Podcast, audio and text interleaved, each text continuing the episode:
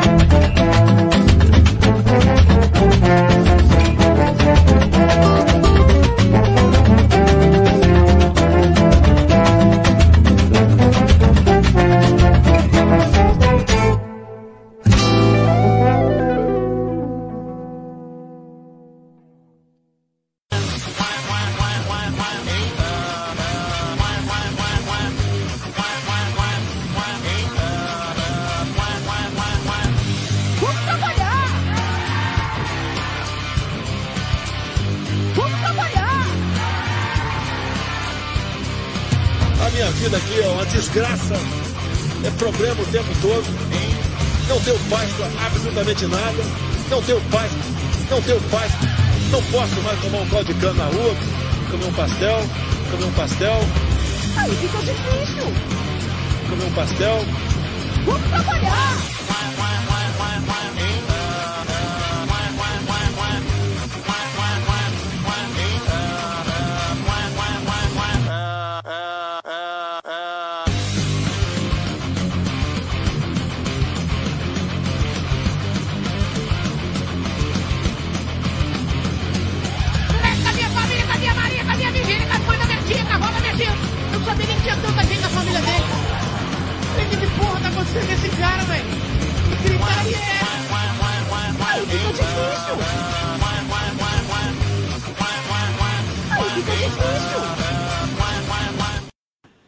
Salve, salve, queridos! Sejam todos muito bem-vindos aqui, começando mais uma live do Conde ao vivo para vocês que estão linkados, sintonizados, conectados no nosso canal coletivo, coletivo do Conde.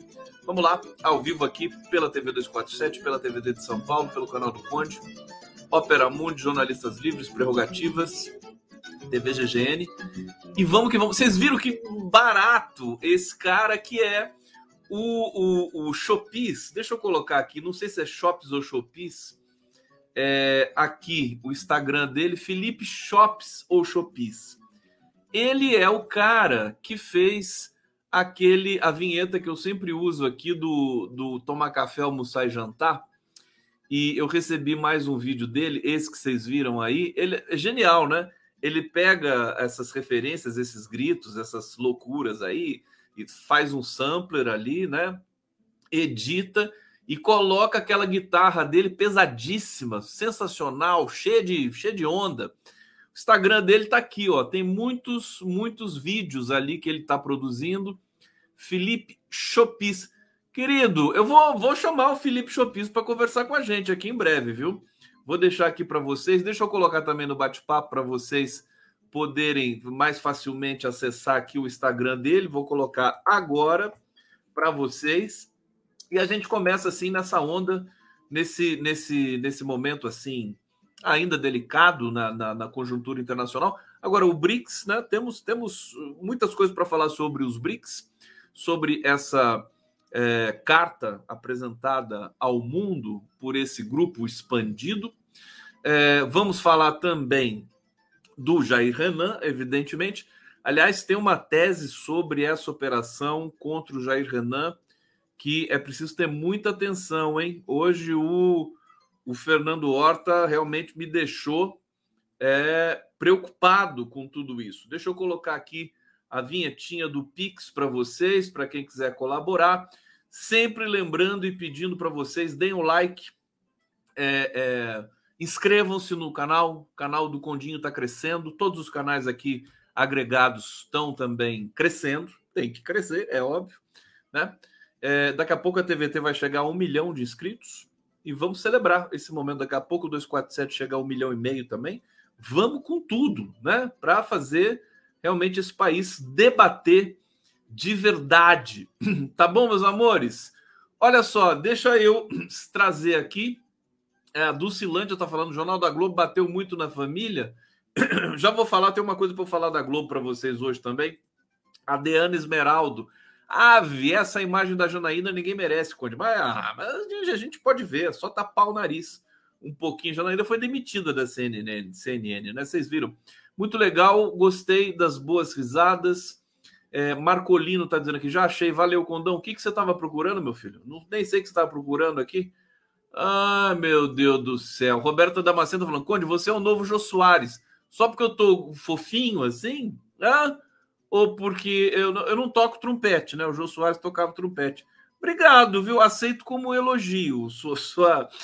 Eu, eu sempre gostei muito do Jô, sem dúvida nenhuma. Olha o Milton Canachiro aqui chegando, gente. Diretamente de Belém. Ivana Melchior, salve Conde camaradas. Vão chegando, vão se achegando, vão se é, Ah, eu recebi uma foto fantástica. Aqui, ó. Essa aqui é legal, quer ver? A Zenaide Vanderlind. Oi, Conde. Isanin, hein, Conde? Que decepção. Estou confusa. Olha, eu avisei vocês, né, gente? Eu avisei. Essa história do Zanin é boa para a gente começar aqui, né? Vocês lembram que eu falei do Zanin para vocês? Aliás, vocês lembram que eu falei do Delgatti para vocês também, né? É, eu falei, o Zanin, o Zanin, meu querido, é um conservador. Ele só foi o advogado do Lula, defendeu o Lula com muito talento, brilhantismo, competência. Mas é isso. O Zanin, hoje o pessoal está particularmente, particularmente é, zangado com o Zanin, porque o Zanin votou contra a, a descriminalização do porte de maconha né? É, vou trazer essa notícia para vocês aqui no, no, detalhe maior, mas é aquela coisa, eu avisei vocês, né? O Marcolino, onde eu acho, acho isso para baixar, é isso que está procurando. Está procurando o Instagram do é, Felipe Chopis, ou Chopis. Vou saber como se pronuncia o nome dele quando ele vier aqui conversar conosco. Deixa eu ver que vocês já estão fazendo super chats aqui para o Condão. Olha que beleza. Sérgio Capilé, contesta o voto de Zanin. Artigo 144, segundo parágrafo da Constituição Federal, estabelece que a segurança pública é dever do Estado, pois a guerra às drogas só traz insegurança ao povo. Você vê, o Zanin, ele não tem a, a, a clareza, a excelência do pensamento, da argumentação do Pedro Serrano. Né? O Pedro Serrano né, faria um voto espetacular. Olha, gente, vou falar uma coisa para vocês. Vocês sabem que eu amo o Lula, amo, mas é fato, às vezes ele erra. Tem, tem que errar, não, não, não faz sentido. Não existe essa coisa de uma pessoa só acertar em tudo. Então errou. A meu ver, essa indicação do Zanin foi errada. Né? E tá aí o resultado, é só o começo, né? Porque nós temos aí mais quantos anos? Zanin tem 47 anos. Ele vai ficar no STF, você quer ver? Quantos anos mais? Mais 28 anos ele vai ficar no STF. Agora aguenta. Né? Virgínia von der Linden, obrigado. Arlete Medeiros e a Josefa Eva, que é o meu amor aqui. Obrigado, Josefa. Sempre, de, sempre bom você aqui trazendo essa energia maravilhosa do povo do Nordeste para a nossa reflexão. Bom, deixa eu ver por onde eu começo. Ah, não, quero começar mostrando umas coisas fofas para vocês aqui. Deixa eu ver se eu acho aqui a foto. Gente, que coisa mais fofa, que coisa mais linda. Ah, quem que me mandou isso aqui? A Sandra Pupac. Ela me mandou uma mensagem no, no e-mail. Aliás, para quem quiser me mandar mensagens, deixa eu colocar aqui, né? porque às vezes vocês podem ter vontade de me mandar uma mensagem, não é verdade? É, tá aqui, live do conde@gmail.com. Ela me mandou essa foto aqui, olha que coisa linda. Ela falou, aí ela falou aqui, ó. A fã mais gata do Conde, Freia ou Fefeca para os mais íntimos. Oh, que bonitinho! A Sandra Pupac aqui arrebentou. Olha que bonitinha a Fefeca olhando o Condinho. que bonitinha. Ela tá lá, ó, toda interessada em política, né, Fefeca? Que gatinha. E eu também recebi, obrigado, viu, Sandra? Recebi essa obra, essa imagem aqui. Olha só. É, deixa, eu, deixa eu pegar aqui, ver quem que me mandou. Eita, eita, eita. É um monte de eita. Caramba, será que eu vou achar agora? Agora não sei se eu vou achar. Então, daqui a pouco eu, eu digo quem que me mandou essa imagem para vocês. Ele fez umas montagens super legais aqui, a quem eu agradeço também de coração. E, gente, notícia urgente. Notícia urgente. O Trump se apresentou para a polícia nos Estados Unidos. Dessa vez ele se apresentou é, num presídio, né? E dessa vez ele tirou aquela foto. É, o Cláudio Rodrigues está perguntando aqui: já pode falar mal do Zanin? Gente, estamos numa democracia, né? É, já apresentou aquela foto. É, aliás, tirou aquela foto de presidiário, né? Tá aqui a foto que o Trump tirou. Ficou estiloso, hein? Cadê aqueles a, altura atrás? Não tem? Só no Brasil que tem isso? Aqui a foto que foi a foto oficial do Trump presidiário. Devia botar uma camiseta nele, né? Rasgada, né? Botar, passar, jogar. Olha, a primeira coisa que eu quero fazer quando o Trump for preso é passar passar a máquina zero nesse cabelo nojento dele aqui, tá? Passar a máquina zero. A vontade que eu tenho de passar a máquina zero nesse cabelo. Tomara, viu? Tomara. Passa a máquina zero, engole esse tupete. Roupa laranja, né? Faltou tudo isso pro Trump, né? Cara chato. E ele, e o que está acontecendo? Olha, os Estados Unidos estão numa situação de dar pena, viu? Quer dizer, já estão perdendo a hegemonia global, né? Agora com o BRICS, os Estados Unidos está virando um paiseco de merda, né? De quinta categoria. Aguardem, né? Eu não digo nada se não tiver ali uma onda de separatismo ali nos Estados Unidos. Estados desunidos daqui a pouco. A crise é grande para eles, né? E é, eu estou falando isso porque o Trump, cada vez que ele vai se apresentar à polícia ou à justiça, ele ganha mais popularidade, né? Ganha mais popularidade. A campanha dele está pegando todas essas imagens, está elencando tudo e tá, é, e, e tá botando na campanha. E ele é favorito a ganhar as eleições nos Estados Unidos. Não tem Biden. Coitado do Biden. O Biden não tem, não tem nem condições mais de, de né? Até para andar ele precisa de orientação. E aí, coitado dos Estados Unidos. Agora, eles têm um arsenal nuclear, né? A gente precisa ver isso aí, né? Como é que nós vamos fazer com a derrocada do império. Para onde que vai? Para onde que vai esse arsenal nuclear dos Estados Unidos? Bom, mas tem muita coisa para a gente discutir hoje e, e, vamos nessa. Tá aqui, vamos lá, vamos lá. Anauê Condeco do meu coração. Ah, quem tá dizendo isso aqui? Alê Amorim, as mensagens bonitas, gostosas, simpáticas, fofas Façam aí os superchats para o Condão deixar tudo isso aqui colorido. A Isabela Pitelli, Isbela, Isbela. Pitelli está dizendo, Zanin decepcionante, alienado da realidade brasileira. Esse papo que STF faz lei. É. Esse papo que STF não faz lei é outra alienação. E a súmula vinculante às teses de repercussão geral são o quê? É. Vocês querem falar do Zanin? Bom, vamos, vamos começar com o Zanin, então, vai. Zanin, Zanin, Zanin. Daqui a pouco é o fim. Meu Deus, é sim.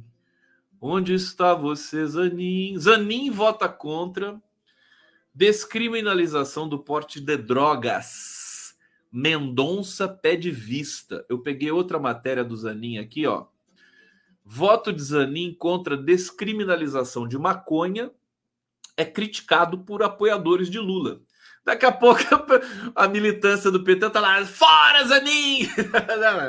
Fica esperando, né? Conservador do STF. Mas tinha dúvida disso? Alguém tinha dúvida disso?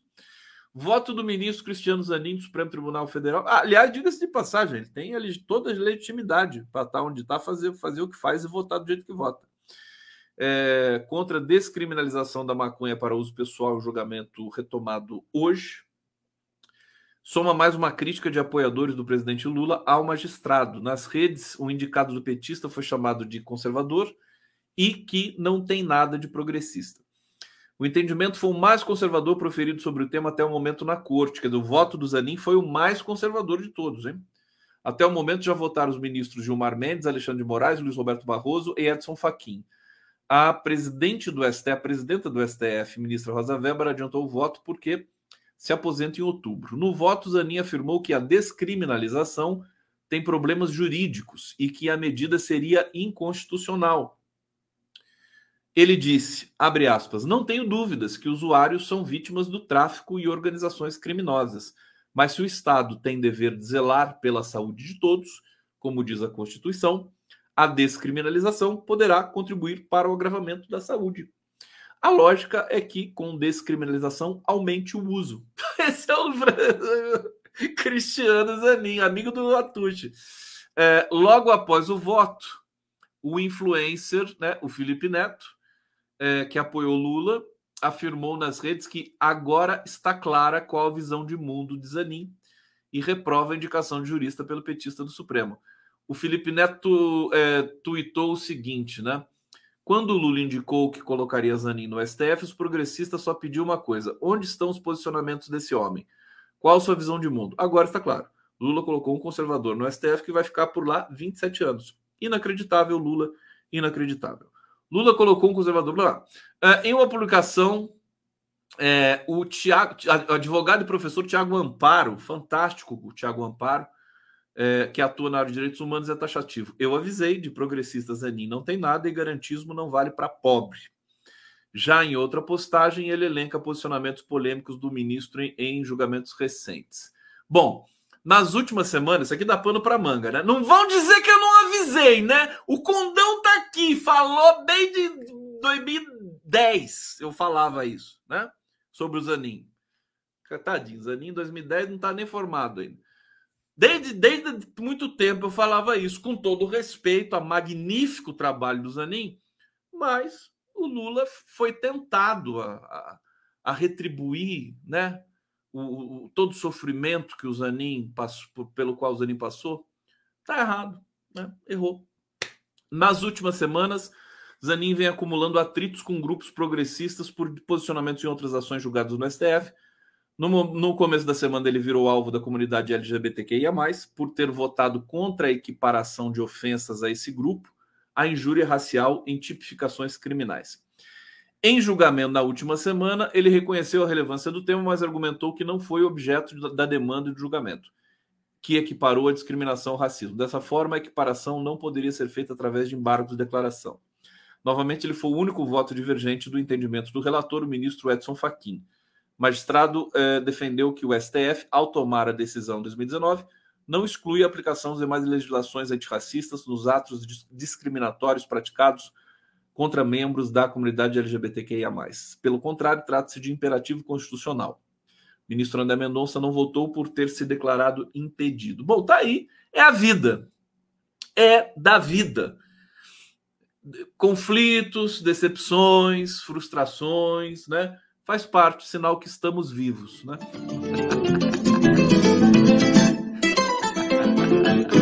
Agora já era, já Elvis, né? Imagina o Pedro Serrano no, no STF, como seria lindo. Pois é, agora fodeu. Fodeu, meu Deus do céu! E agora? É brincadeira, brincadeira como esse mundo dá voltas e cambalhotas. Bom, tá aqui lido essa essa nota, notinha do Zanin. Uh, deixa eu ver o que mais. Vamos falar do, do Jair Renan rapidamente para a gente superar logo esse tema, né? Olha, eu vou, eu vou trazer para vocês aqui a é, tese do Fernando Horta, que me parece muito forte com relação é, a, ao, que, ao que aconteceu hoje, né? Primeiro vou ler a notícia para vocês, porque é, nem todo mundo que está aqui passou mergulhado no noticiário como eu e como alguns dos nossos colegas que estão habitando aqui o nosso bate-papo. Jair Renan, filho do ex-presidente Bolsonaro, foi alvo de operação da Polícia Civil, Polícia Civil do DF, tá? Distrito Federal, é relacionada a um grupo suspeito de estelionato, falsificação de documentos, sonegação fiscal e lavagem de dinheiro.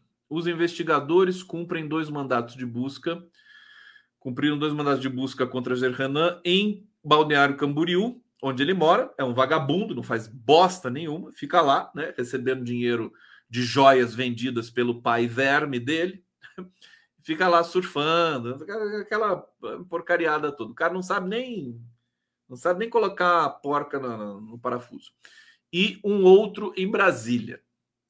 Os mandados de busca e apreensão foram cumpridos no. Esse cara é óbvio que esse esse vai dar problema, né? Assim, problema aquele sabe aquele filho problemático assim no que os outros três seguiram a carreira de banditismo do pai, né? Se candidataram, tal, eleito, ganha imunidade e tal. Esse aqui parece que é uma ovelha desgarrada, né? enfim, vai se meter com tudo de mais podre que tiver na sociedade. E aí é, é o fruto da educação que ele recebeu, evidentemente, do pai e da mãe. Mandados de busca e apreensão foram cumpridos no Distrito Federal Santa Catarina. No Distrito Federal, as ordens foram cumpridas em Águas Claras do Sudoeste. Isso aqui não interessa. Um dos comparsas seria Renan, segundo as investigações. O Renan foi chamado de comparsa né, no, no despacho da Polícia Civil. Polícia prendeu o mentor do esquema e tenta capturar um segundo envolvido, que teve decretada sua prisão, mas que se encontra foragido. Essa pessoa, de acordo com a corporação distrital, também procurado por crime de homicídio ocorrido em, no Distrito Federal. O inquérito policial apontou a existência de uma associação criminosa cuja, cuja estratégia para obter indevida vantagem econômica passa pela inserção de um terceiro. Pá, pá, pá, pá, pá, Bom, tem tudo isso aqui. O que, que o Horta chamou atenção? O que o Horta chamou atenção? É, não foi a Polícia Federal que é, cumpriu essa operação de busca e apreensão, foi a Polícia Civil do DF. Vocês sabem o que é a Polícia Civil do DF? Alguém aqui sabe? Bom, a Polícia Civil do DF é uma polícia civil é, ligada ao governador Ibanês e a vice, cujo nome é Celina, né? que está envolvida com essas questões também é, de corrupção policial, segundo alguns rumores que transitam por Brasília, a cidade do boato. Né? É, de qualquer maneira, a Polícia Civil, é, é assim, não é a Polícia Federal nem o Ministério Público. Qual que é a tese do meu querido Fernando Horta? Essa operação aconteceu assim de repente do nada seria preciso ver quem foi o juiz. Isso não está aqui discriminado em nenhuma das matérias que eu busquei, pelo menos. Se alguém souber quem foi o juiz que autorizou essa operação, por favor, diga aqui no bate-papo. É, tem uma informação a mais aqui que é relevante, deixa eu trazer para vocês já. É...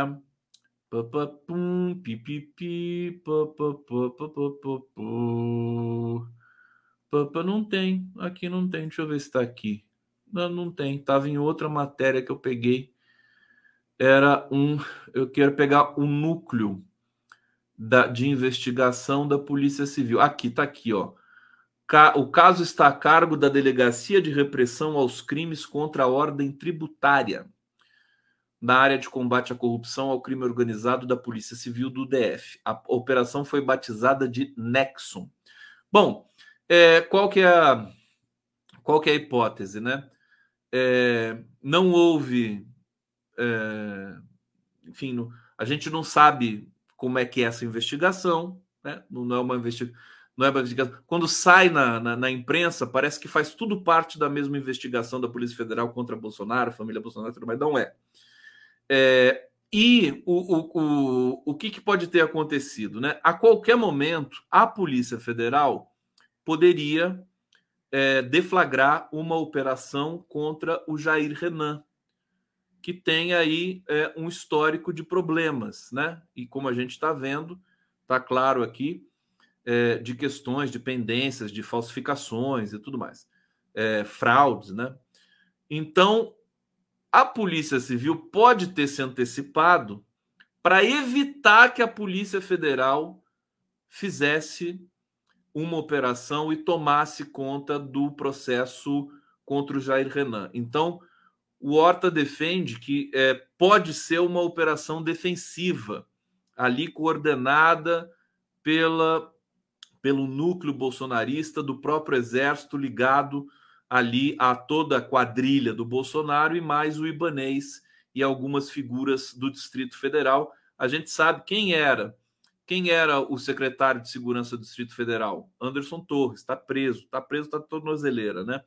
É, e todo aquele embrólio que rolou na tentativa de golpe é, do 8 de janeiro e que se prolongou e que se prolonga, né? Nós não estamos livres disso ainda, né? É, então é, eu tendo a. Eu fiquei, eu fiquei bege com essa formulação do Fernando Horta, sempre muito atento, muito arguto é, e muito indignado com isso. O, o Horta estava numa barabeza hoje, gente, que vocês, vocês precisam ver. Né? É, então é preciso averiguar isso aqui. O Horta disse: já não tem mais jeito, já ferrou tudo. Esses policiais civis, se eles estiverem mancomunados com o grupo, grupos bolsonaristas, é, já devem ter destruído todas as provas, aprenderam HD, aprenderam celular e não sei o quê. Para quê? Para impedir que, né, segundo o Horta, seria para isso. Acho que é muito consistente essa leitura do Fernando Horta. Acho difícil que isso dê alguma coisa com a Polícia Civil do DF. Né? É uma, na verdade, uma proteção ao Jair Renan Bolsonaro e que nós vamos entender mais lá na frente quando a Polícia Federal não puder mexer em nada desses, é, desse, dessas evidências, provas e tudo mais, né? É uma espécie de proteção. Vamos aguardar para ver. Né? Inclusive, o Horta disse que isso, de uma certa maneira, blinda os outros filhos do Bolsonaro também. 010203, né? É, é, triste, né? Tá todo mundo comemorando, eu mesmo fiquei feliz, falei, pô, estão pegando esse, né, pestilentinho aí, tudo mais, filho de peixe, peixinho é, aquela coisa toda. Mas esse, a extrema direita é muito criativa, eles são muito abusados, né? E eles podem justamente criar realmente uma, uma operação dessa natureza é, para proteger, né? Paradoxalmente, para proteger o alvo da operação. E outra coisa, segundo Horta, que é o que comprova isso, né? O Bolsonaro não reclamou isso. Não reclamou nada. Nenhum dos irmãos reclamaram. A mãe do Jair Renan não apareceu, não ficou histérica no Twitter. Bolsonaro não reclamou. Quer dizer, é, é óbvio que isso aí tá, tá, tá combinado, né, gente? Quer dizer, se, prende o filho do Bolsonaro, ia surtar, fala que é isso, tá perseguindo. Ah, não é prender, mas é busca e apreensão, né? Mas é o prenúncio, é o prelúdio para uma prisão. Tá certo? Então, eu, eu tô aqui dividindo essa, essa percepção com vocês. É, eu tenho é, errado bastante, né? O Zanin, você vê como é que eu errei completamente, né? Desculpa, né? Desculpa eu ter errado com o Zanin, viu, gente? Foi sem querer.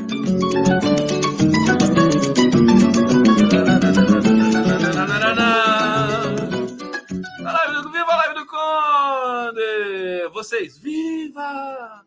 Viva! Vamos com nada! Tudo! A Luciana Gatti está aqui, gente.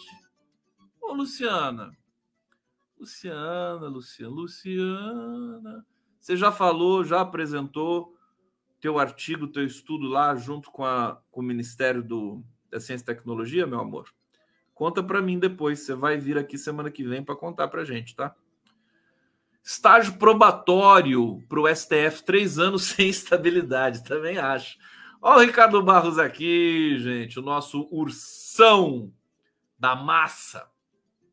Ângela Sadoc, fala com a Juliana Streck disse hoje no ICL que não é atribuição do STF legislar, como é o caso da descriminalização da maconha. Olha, o Lênio tem todo direito de achar isso, né?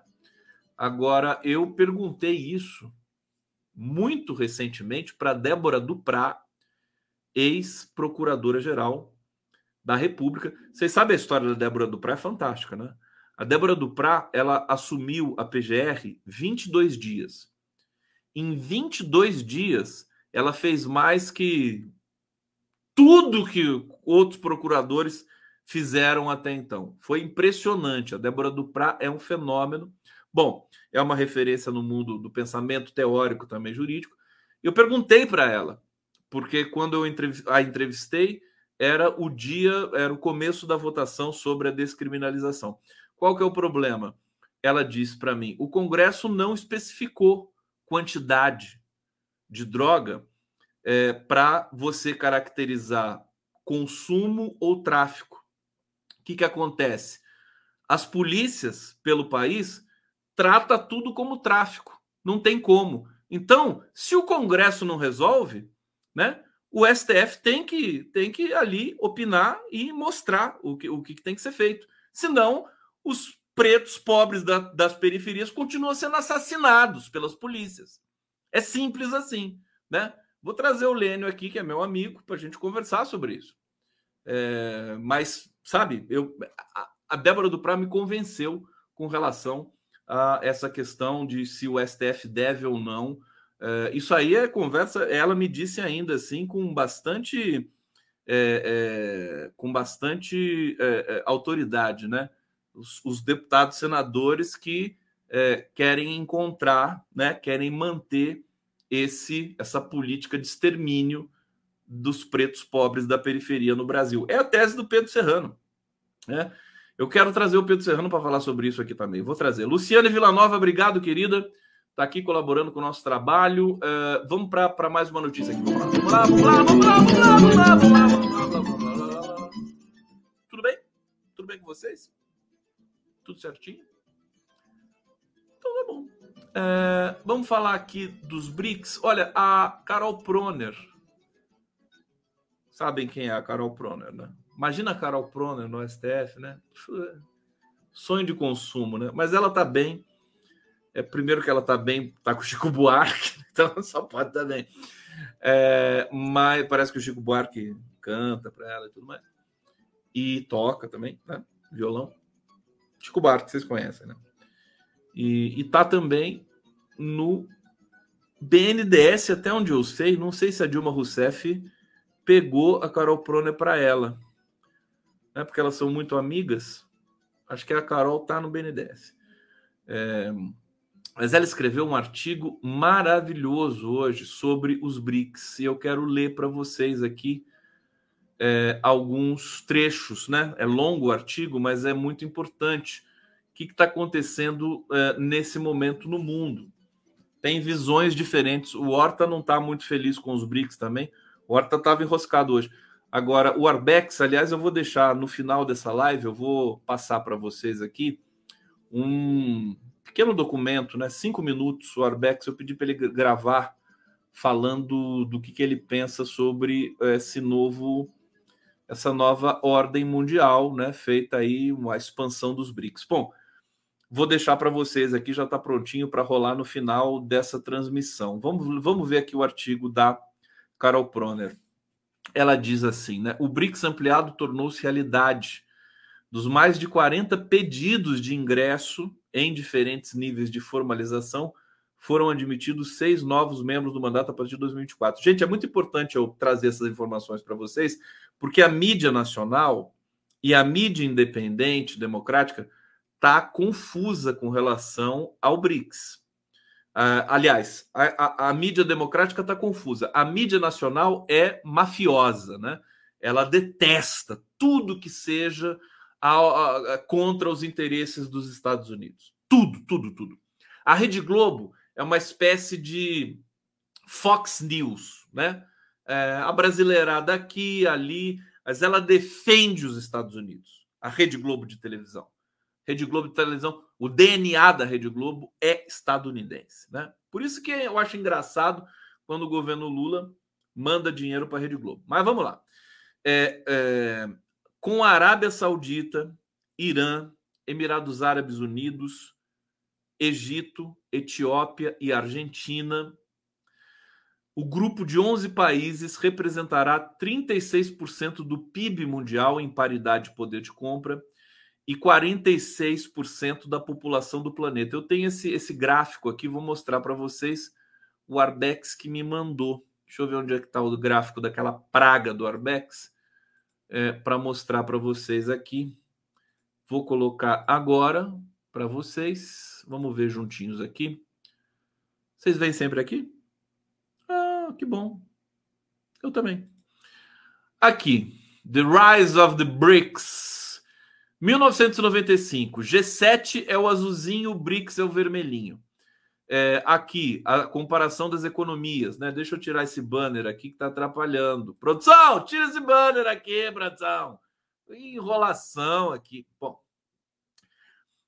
aqui, 95, tá lá o, o G7 correspondendo a 44,9% da, da economia, do PIB mundial, e os BRICS, 16,9%. Nesse ano, o Brasil era maior que a China ainda, tá?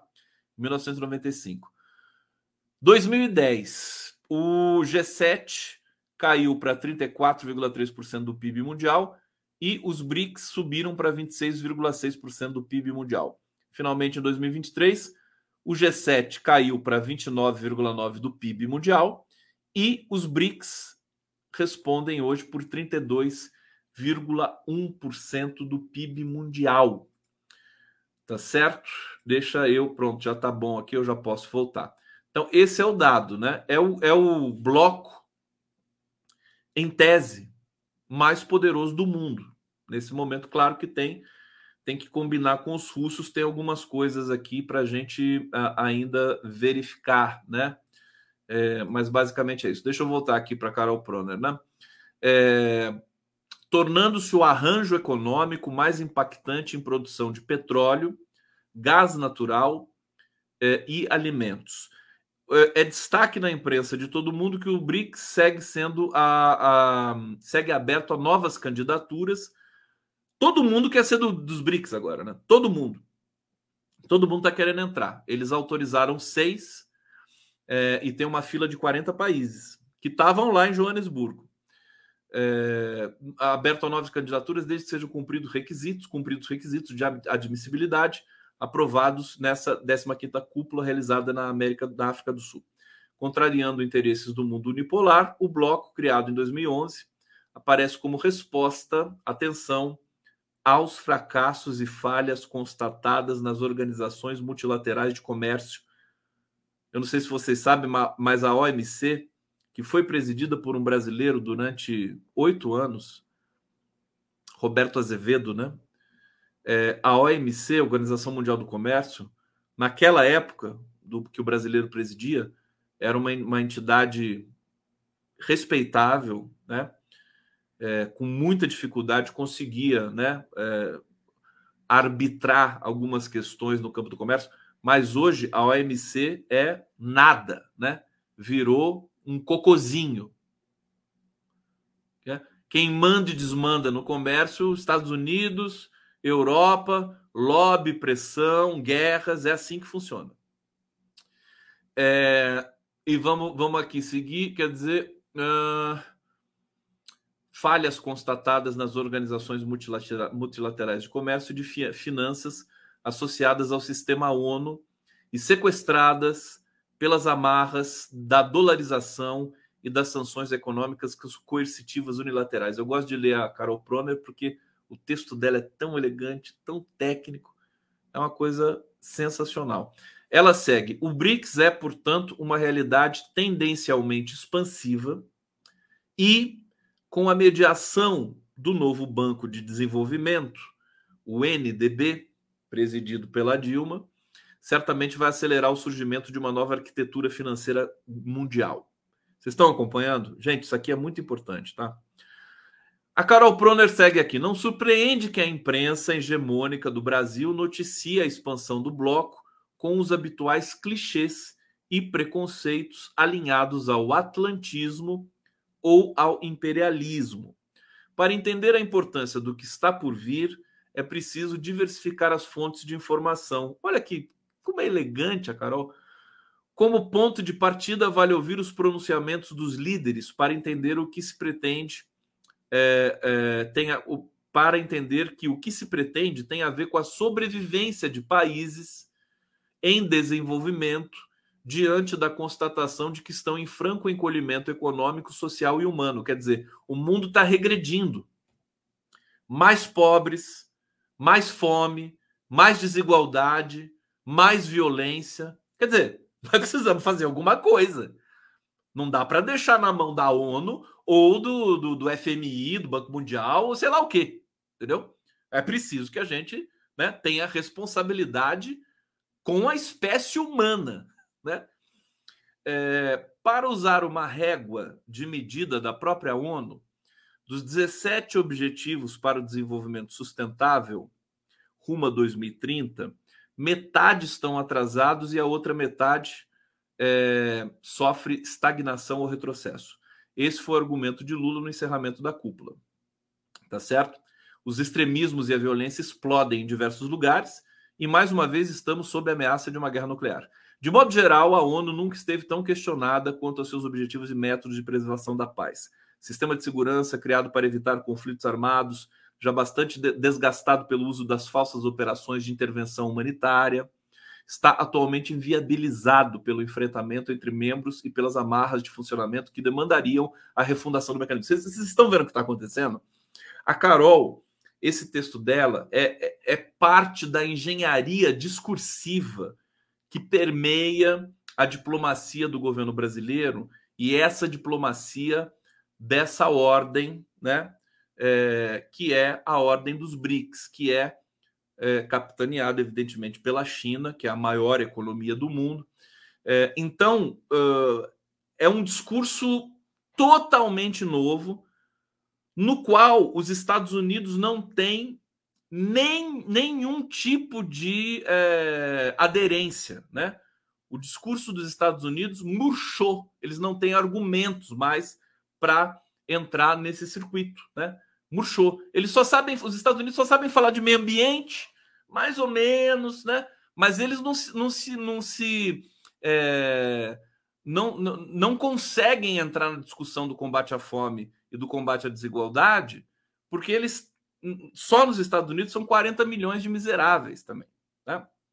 Bom, é inútil evitar o tema da instrumentalização dos organismos internacionais e suas estruturas, é, ela segue. Tem razão Lula quando disse que o combate à mudança do clima é a oportunidade de repensar um modelo de financiamento, comércio e desenvolvimento. Então, os BRICS, nesse momento, com toda essa pompa, essa, é, os discursos bonitos e tal, agora o que fica claro é que eles, estão, eles têm uma ambição de fato. Né? Gente, o Arbeck, vocês vão ver no final dessa transmissão, eu vou colocar aqui o vídeo dele para vocês. É cinco minutos o vídeo dele, né? É, nunca se teve um, um bloco de países. Vamos lá: Rússia, China, Brasil, Índia. A Índia acabou de posar na Lua. Tá? É, África do Sul. Se somando a Arábia Saudita, segundo maior jazida de petróleo do mundo, depois da Venezuela, Irã, que tem uma sociedade complexa, que tem uma produção cultural formidável, né? Uma população é, linda, o Irã. Inimigo histórico da Arábia Saudita estão juntos agora no BRICS. Isso é, é, é, de, um, de um significado muito forte. É, Emirados Árabes estão ali também. É, chegaram Etiópia, também não sei muito o que dizer da Etiópia, mas a África precisa estar bem representada. É, e qual outro? E Argentina. A Argentina foi é, é, é uma aposta de risco, né?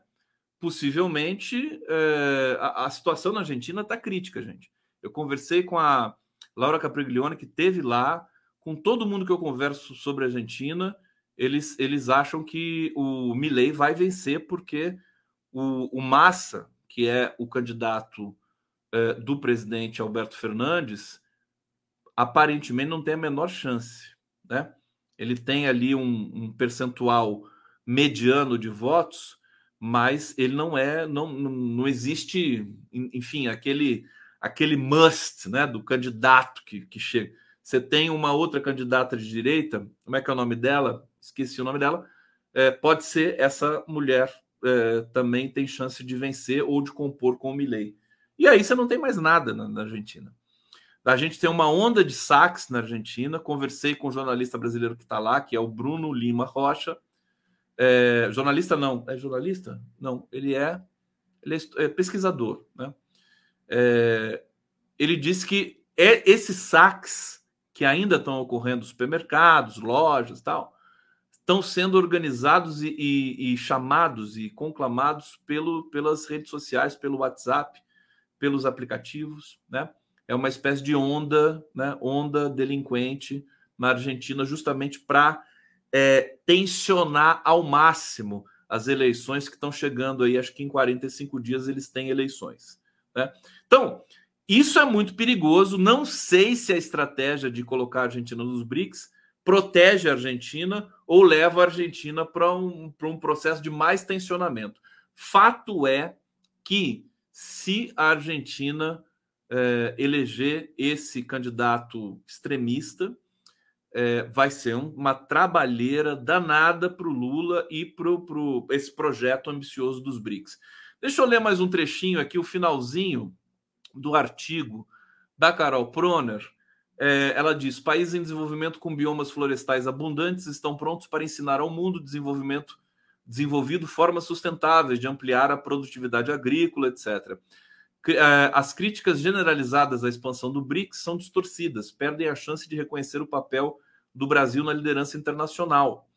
É, o Brasil vai assumir a presidência do G20 e já anuncia que vai recolocar a condução das desigualdades no centro da agenda internacional bem como o tema dos bancos públicos e fundos públicos para o fortalecimento da democracia.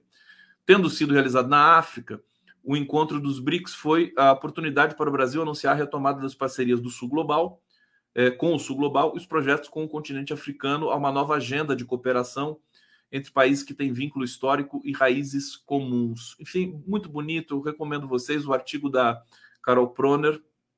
Deixa eu pegar o título dele aqui é, BRICS Plus, a incontornável nova ordem mundial. Recomendo, tá?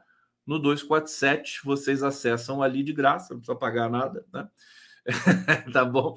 E vocês podem se interar bem sobre esse assunto. Eu sei que é, é um acontecimento. Resta gente. É, e é um acontecimento de tal ordem que é aquela coisa. Na hora você não percebe o tamanho daquilo. Você tem, né? Às, às vezes vão passar anos e anos, aí você vai falar: caramba, aquele, aquele, aquela cúpula dos BRICS de 2023 foi o começo de tudo isso, né? É, eu tendo, né? Eu tendo a ver é, positivamente também esse esse momento. Mais uma vez, lembrando do meu amigo querido Fernando Horta, ele acha que não, acha que é perigoso. Agora, não podemos esquecer o seguinte: alguém aqui acha que os Estados Unidos vão ficar olhando isso acontecer? Né? Alguém, os Estados Unidos têm espiões, têm é, é, infiltrados, é, eles dominam as mídias, né? Pela Europa, pelo mundo, eles jogam sujo eles são o, o, o território é, de, é, é, é, de organização das big techs, Google, Facebook, é, em primeira linha, né? Dizendo para vocês. Quer dizer, eles não vão ficar assistindo o mundo se reorganizar para tirar, por exemplo, o dólar da, da cena internacional. Isso é, isso é verdade. Não vão, não vão ficar olhando. É, por outro lado, o, a China, os BRICS e tal, eles vão fazer o trabalho deles, eles não querem hostilidades. Agora, que eles não sejam ingênuos de achar que o fato de eles não quererem hostilidades, né, isso vai fazer com que os Estados Unidos fiquem ali quietinho assistindo de camarote. Não vai ficar.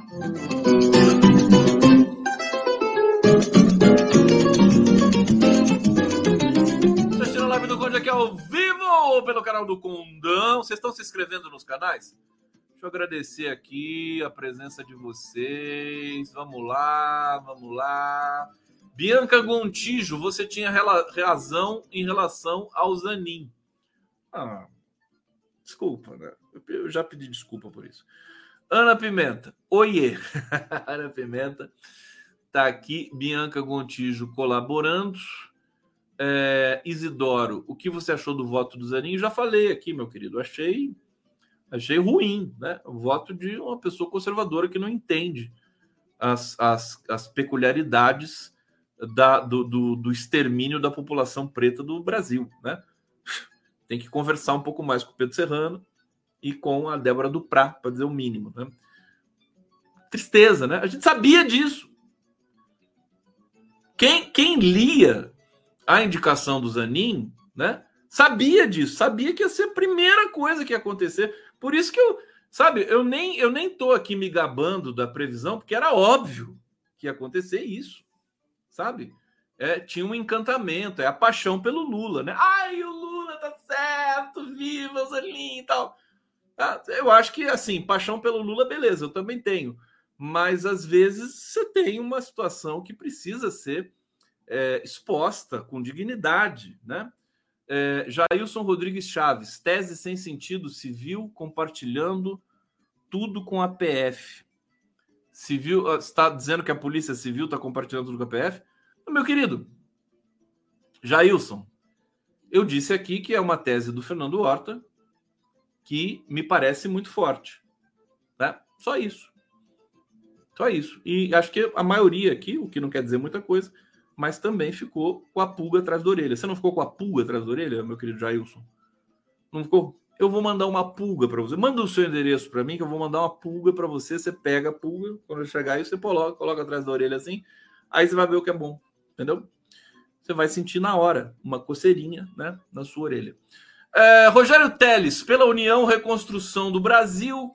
Renata, adorei a Marina defendendo sua fala. É, ogro negócio. A Marina falou ogro negócio? Ah, meu Deus. Bom, vamos lá.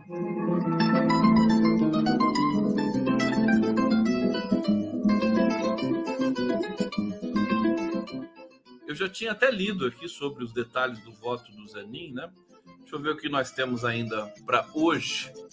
É, tem, um, tem um detalhe, assim, o Cid foi aquela, aquele depoimento daquele militar sargento, né? Na CPMI dos atos golpistas hoje foi qualquer coisa de ridículo, né? Aliás, eu ia baixar o vídeo da deputada Laura Carneiro é, gritando, né? Com razão, com o Feliciano, que mandou ela ficar quieta cenas antológicas assim das da, dos anais das CPIs. Bom, o Cid, só para deixar para vocês aqui, o Mauro Cid foi fardado à CPI do, do Distrito Federal e aí o que que acontece? Deixa eu pegar. Cid fardado é resultado de caminho sem volta para o Exército. É, é, incrível o abatimento do Mauro Cid, né? Você vê o cara ali com farda, ele está numa situação que eu realmente não gostaria de estar. É, o, Exército afirmou que orientou o Tenente Coronel Marucide a ir novamente fardado no depoimento dessa quinta-feira na CPI dos atos antidemocráticos na Câmara Legislativa do Distrito Federal. Segundo as Forças Armadas, o uso da farda pelo ex-ajudante de ordens do Verme na comissão se deu por coerência o Exército definiu que aqueles que estão respondendo a acusações que cometeram no exercício da função militar seguem na, e seguem na ativa irão a CPIs com farda. É, integrantes da cúpula do Exército admitem que o uso da vestimenta traz mais desgaste à imagem da força, mas afirmam que esse era um caminho sem volta, já que Cid foi fardado no primeiro depoimento. Se Cid comparecesse hoje com roupa civil, deixaria evidente que o Exército errou ao se submeter à pressão militar do ex-ajudante Bolsonaro. Esse é, é, um mau sinal também. Quer dizer, o exército errou e continua errando, né? Ele, ele erra até o fim. Não, por coerência, eu vou continuar errando, pátria amada Brasil. Né? Esse que é o exército brasileiro, né? Olha, o exército brasileiro virou uma piada. Piada. E se esse governo não tiver a grandeza, dignidade, responsabilidade de levar ao Congresso uma mudança, no mínimo, da, do artigo 142, que inclusive está lá escrita pelo deputado é, Carlos Aratini, né? Se não tiver essa grandeza, realmente pega o boné e volta, vai ser Paiseco ajudando o BRICS ali a China a enriquecer, porque, pelo amor de Deus, né? Vamos ter dignidade com o nosso povo brasileiro. Basta de enriquecer esses generais, coronéis do Exército, das Forças Armadas Brasileiras. Basta de é, é, é, pensão para filha de oficiais. Basta. Basta dessa dinheirama toda jogada no lixo para uma turma que não sabe fazer nada, que tem que se preocupar com a defesa da soberania nacional, né? Por favor, não se acovardem. Eu me lembro que o Lula, naquele momento em que a Lava Jato pintava e bordava no Brasil com o apoio da Rede Globo, o Lula falava para o STF assim, ah, ele falou em off e vazou, né? O STF se acovardou. Esse verbo acovardar precisa ser mais conjugado também com relação às nossas responsabilidades, né? Espero que o governo não se acovarde diante das Forças Armadas brasileiras. Eles estão acuados, eles estão desmoralizados, eles estão descredibilizados, então é hora de mudar, porque se deixar para depois, toma outro golpe.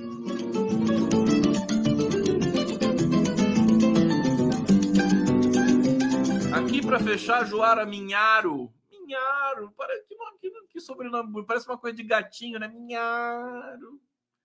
Minharo. Hum, é fofo isso. Joara, também é bonito, Joara. Minharo. Ela diz: BRICS Plus é a nova era e o fim do império dos EUs.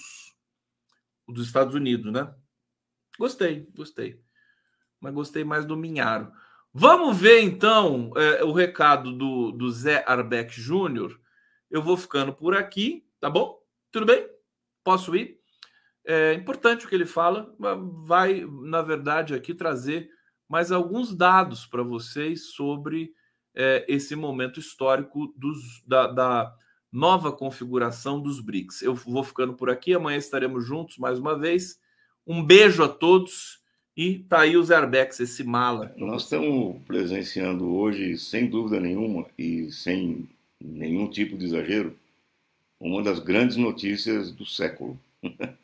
É, eu estou falando do anúncio da cúpula de Joanesburgo, dos BRICS, que decidiu incorporar seis novos países, incluindo o Egito, Etiópia, Argentina, os nossos irmãos da Argentina, e os arqui-inimigos, uh, Irã e Arábia Saudita. Uh, por que, que isso é tão importante assim, uh, essa notícia? Bom, primeiro porque, como disse o Lula, num, discurso muito bom que ele fez durante os BRICS, para variar um pouco, o Lula notou que os BRICS agora já são, já tem a maior parte do, do, do a, maior relação entre o PIB regional comparado com o PIB mundial hoje está com os BRICS. Nós ultrapassamos nada mais nada menos do que o G7 na relação entre PIB regional e PIB mundial. Segundo lugar, temos quase metade da população mundial. é, terceiro lugar, temos a maior parte já das reservas de petróleo e gás é, do mundo, com a incorporação agora do Irã e da Arábia Saudita, e posteriormente vem aí a Venezuela. E, enfim, é, os países todos eles comprometidos com uh, aposentar o petrodólar, né? fazer as negociações é, em uma nova moeda que não seja o dólar. Isso é uma bomba atômica, uma bomba atômica é, no colo do, do imperialismo. Nós vamos ficar falando dessa reunião, dos efeitos dessa reunião e dessa decisão de hoje durante muito tempo. É, fora que, no, no plano mais imediato, é, isso também é uma, uma faca no pescoço do demente da Argentina, o fascistão lá que, que tem o favoritismo hoje na, na, nas presidenciais da Argentina e que um dos pontos da plataforma dele é romper com a China. Bom, eu quero ver a, a, Argentina sair dos BRICS é, em ruptura com a China é, depois desse, desse acordo de hoje. Quer dizer, é, e para variar um pouco, é, o Lula fez uma grande intervenção, denunciando mais uma vez o Fundo Monetário Internacional por sua, seu autoritarismo, pela forma com que ele ingere, é, mete o dedo, como o Lula falou, é, na, nas economias dos países que ficam devendo para o FMI. O Lula fez uma, uma manifestação muito clara de desejo de, de independência, autonomia frente ao Fundo Monetário Internacional, inclusive concedendo aos países que, que, que se beneficiarem de, do Banco do, dos BRICS um outro estatuto, que não é o estatuto de subserviência ao capital financeiro mundial, uma grande intervenção é, nesse sentido, e o Lula também denunciou, uma, anunciou, aliás, uma nova, uma nova era de autonomia, de independência, em relação às imposições do Império. Isso sem falar nas implicações geopolíticas, e ter na mesma mesa eh, Irã e Arábia Saudita, até anteontem, inimigos mortais, e dois pilares importantíssimos no jogo de, de, de poder lá no Oriente Médio, que uh, sempre faziam, quer dizer, a Arábia Saudita sempre fazia aquilo que os Estados Unidos mandavam, era um, um pau mandado dos Estados Unidos, é, e agora isso parece, isso parece agora estar tá virando, né? Temos um novo jogo pela frente. Enfim, é uma bomba atômica é, no colo do imperialismo, é uma, é uma nova situação mundial. O Lula também apontou bem que as coisas não vão parar por aqui, com a incorporação depois da Venezuela, que tem a maior reserva de, de petróleo do mundo, e a incorporação de outros países também estão querendo entrar o que está se construindo na prática, a revelia dos Estados Unidos, a revelia dos europeus, queiram eles ou não, podem espernear à vontade, podem xingar, podem ameaçar, pode produzir guerra como eles produziram é, lá na Ucrânia, pode tentar provocar a China com a guerra em Taiwan, pode fazer o que eles bem entendem. É inexorável essa lógica é, de construção de um novo mundo que está diante dos nossos olhos. Então, a reunião de hoje tem é, todos esses elementos e, como eu disse, nós vamos discutir é, sobre os efeitos dessa reunião é, ainda durante muito tempo, porque nós estamos só ao começo, tá? estamos só analisando os primeiros impactos é, que ela vai ter. E o mais imediato, como eu disse, são com os nossos irmãos da Argentina, que agora o fascistão lá vai ter um novo pepino na mão dele. que é como fazer com a retórica dele anticomunista e antichinesa com, esse, com a entrada uh, da Argentina nos BRICS. Eu quero ver se ele vai ter peito de tirar a Argentina dos BRICS. Claro, se ele ganhar as eleições, o que não está garantido também. Vamos ver.